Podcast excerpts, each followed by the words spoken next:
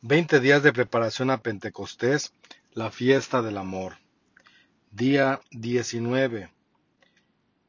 Los frutos paciencia y longanimidad. Al hablar de la obra que el Espíritu Santo realiza en lo íntimo de nuestra alma, ordena nuestro ser porque funde en un amor celestial nuestros afectos, nos une con Dios que es el bien supremo y gozo infinito, y realice en nosotros la obra maravillosa de la paz. Pero en el mundo no solamente hay bienes, hay también males. Si solamente hubiera bienes, bastaría el amor con su cortejo de gozo y de paz para ordenar nuestra alma. Pero lo sabemos muy bien, en el mundo hay males. Y si para ordenar nuestra alma respecto de los bienes está el amor, para ordenar nuestra alma respecto de los males está el dolor. El dolor santificado y, por decirlo así, divinizado por el contacto divino que tuvo con él Jesucristo nuestro Señor. En la otra vida no hay males, sino conjunto inefable de bienes. Los bienaventurados nada temen, porque en el cielo no hay lágrimas, ni amargura, ni lucha, ni dolor nada esperan porque lo poseen todo. Llevan en su corazón una felicidad inefable, eterna y con Dios. Poseen en Él todos los bienes. Por eso en el cielo basta el amor, pero en la tierra no es así. Dios ha sembrado en nuestra vida muchos bienes, pero cerca de los bienes hay siempre males, como el trigo y la cizaña. Los males son algo inevitable en la vida humana. San Agustín dice que Dios prefirió sacar el bien del mal que impedir que existiera el mal. Juntamente con el amor que ordena nuestro corazón y nuestra alma respecto de los bienes, Jesucristo nos dejó como preciosa herencia en la tierra el dolor, compañero inseparable del amor y que realiza verdades maravillosas. El dolor ilumina, hay cosas que no comprendemos sino cuando hemos sufrido, porque el dolor vierte una luz celestial en nuestro espíritu. Algo inexplicable pero cierto. Por eso, juntamente con el amor, nos dejó Jesucristo como herencia el dolor. Y por eso el Espíritu Santo, al ordenar nuestra alma respecto de los bienes por el amor, necesita también ordenar nuestra alma respecto de los males por el dolor. Es tan difícil ordenar nuestra alma respecto de los males. Hay almas que ante el choque del dolor se desesperan, que cuando se ven rodeadas de males se hunden en el abismo de la desesperación y llegan incluso a veces a la locura del suicidio. Otras van arrastrando la cruz de sus dolores, sufren sin consuelo. Hay otras que comienzan a comprender lo que es el dolor y por lo menos se fortifican con la resignación para soportarlo. Otras, iluminadas con la luz de Dios, profundizan en el seno mismo del dolor y encuentran una exquisita gota de miel que las hace amar el dolor y abrazarse con él de una manera afectiva, misteriosa y sorprendente. Aún en las alturas de la vida espiritual sentimos que nuestros deseos no están satisfechos del todo. Por eso los santos han sufrido el tormento indecible del deseo, ese martirio que según Santa Teresa de Jesús había sufrido tanto, que es el que principalmente sufren las almas en la etapa del purgatorio. Es como un tipo martirio, tormento que consiste en desear vivamente con todo el ardor que se alarga el tiempo del destierro y que no llega aún la hora santa de la libertad y de la paz y en último término de la posesión y de contemplar a Dios cara a cara. ese deseo va creciendo y se va prolongando y también da sufrimiento en la medida en la que tarda en llegar ese momento de encuentro con Dios. Dos clases de males tenemos que sufrir en la tierra.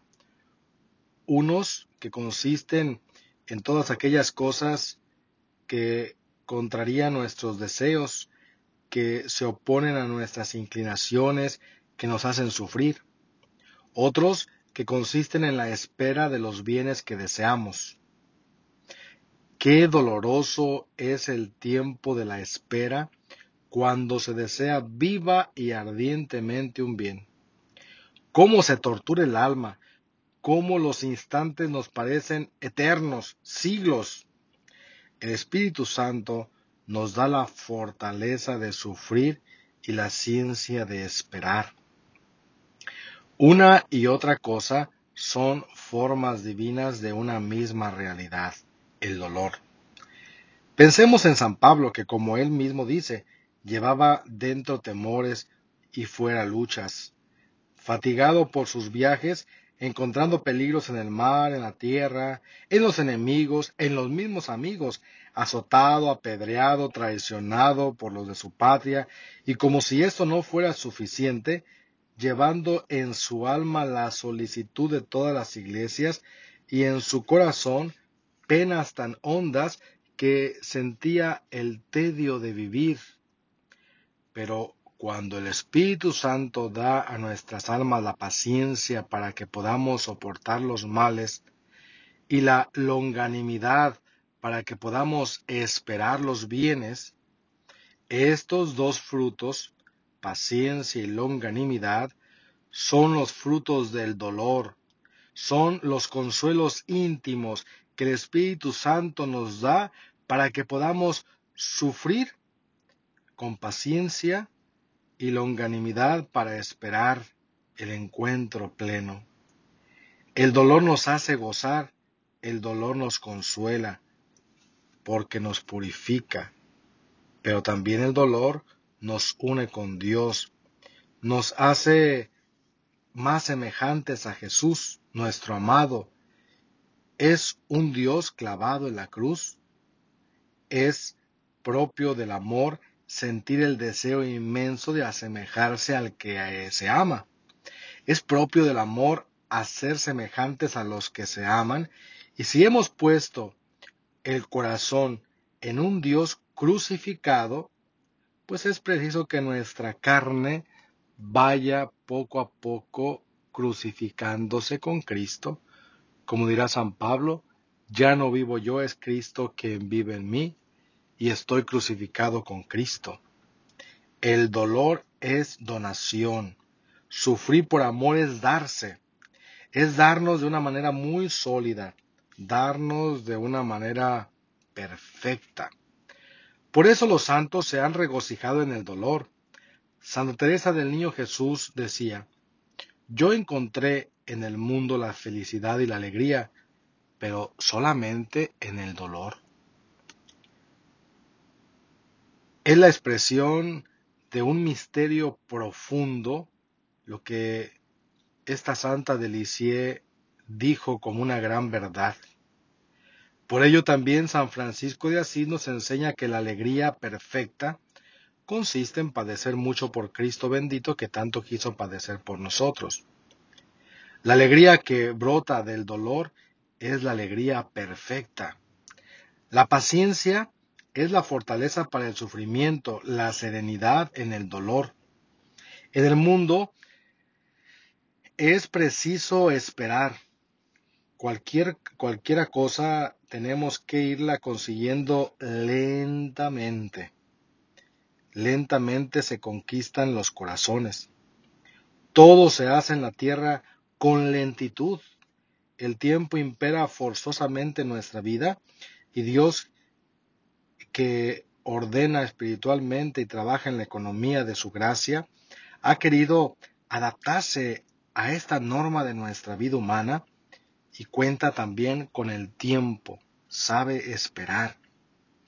Dios es muy lento porque sabe perfectamente la función que el tiempo tiene que desempeñar en la vida humana. A veces nosotros somos los desesperados y no solamente o, más que ser desesperados en nosotros mismos, lo somos con los demás. Cuando vemos la imperfección en el otro, cuando vemos fallas, podemos caer en el juicio de la desesperación y decir, pero ¿por qué no cambia? ¿Qué no está viendo? ¿Qué no se da cuenta? ¿Qué no aprendió del error? ¿Qué no aprendió de la caída? Pero las almas se santifican con lentitud. Quisiéramos que todo fuera rápido en nuestra vida, que pronto se purificara nuestra alma, pero no.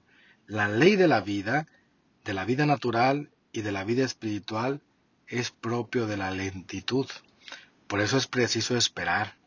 Pero la espera es dolorosa porque el deseo es vivo y ardiente.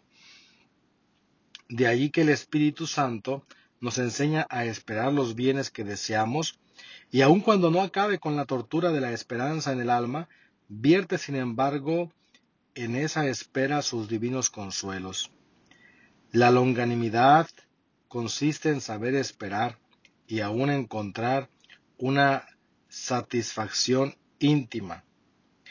He aquí estos dos frutos del dolor que el Espíritu Santo vierte en nuestra alma, la paciencia y la longanimidad, que nos prolonga la espera, pero una espera gozosa aunada con estos primeros tres frutos, la caridad, gozo y paz, que ordenan nuestra alma respecto a los bienes, así por estos dos frutos, la paciencia y longanimidad, ordena nuestra alma respecto a los males.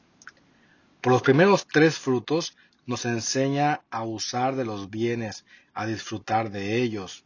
Y estos otros dos frutos que acabo de explicar el Espíritu Santo a través de ellos nos enseña a saber portarnos bien respecto de los males, ordenar en nuestras almas el dolor y hacer que encontremos en el seno de ese dolor, santificado y amoroso, los consuelos exquisitos y celestiales.